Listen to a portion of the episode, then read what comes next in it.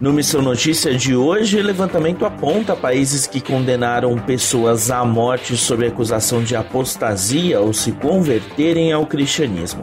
Entenda a difícil realidade enfrentada nesses lugares agora na Rádio Transmundial. Levantamento divulgado nesta semana pela Missão Portas Abertas aponta que em seis dos 12 países onde a pena de morte é prevista em Código Penal houve condenação de pessoas que eram adeptas de outras religiões, mas que se converteram ao cristianismo.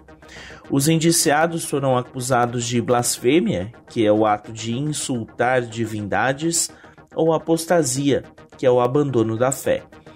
O relatório Matando em Nome de Deus Violações Sancionadas pelo Estado da Liberdade Religiosa analisa o período entre 2010 e 2020.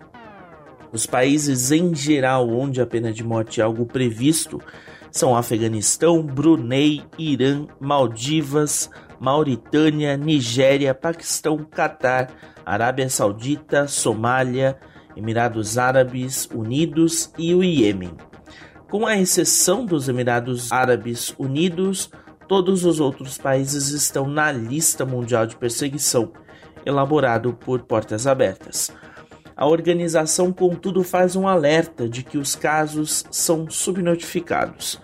A violência é mais ampla pelos estados e cidades. Há assassinatos diretos por forças de segurança e, na Nigéria, por exemplo, desaparecimentos e sequestros.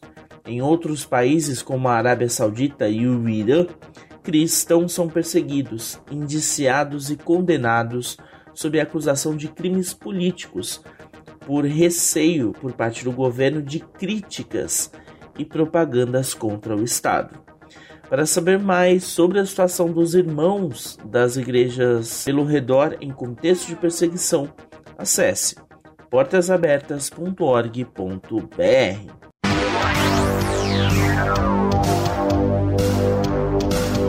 O Missão Notícia fica por aqui. O MN é uma produção da Rádio Transmundial. Roteiro e apresentação são de Lucas Meloni e os trabalhos técnicos do trio. Lilian Claro, Thiago Lisa e Pedro Campos.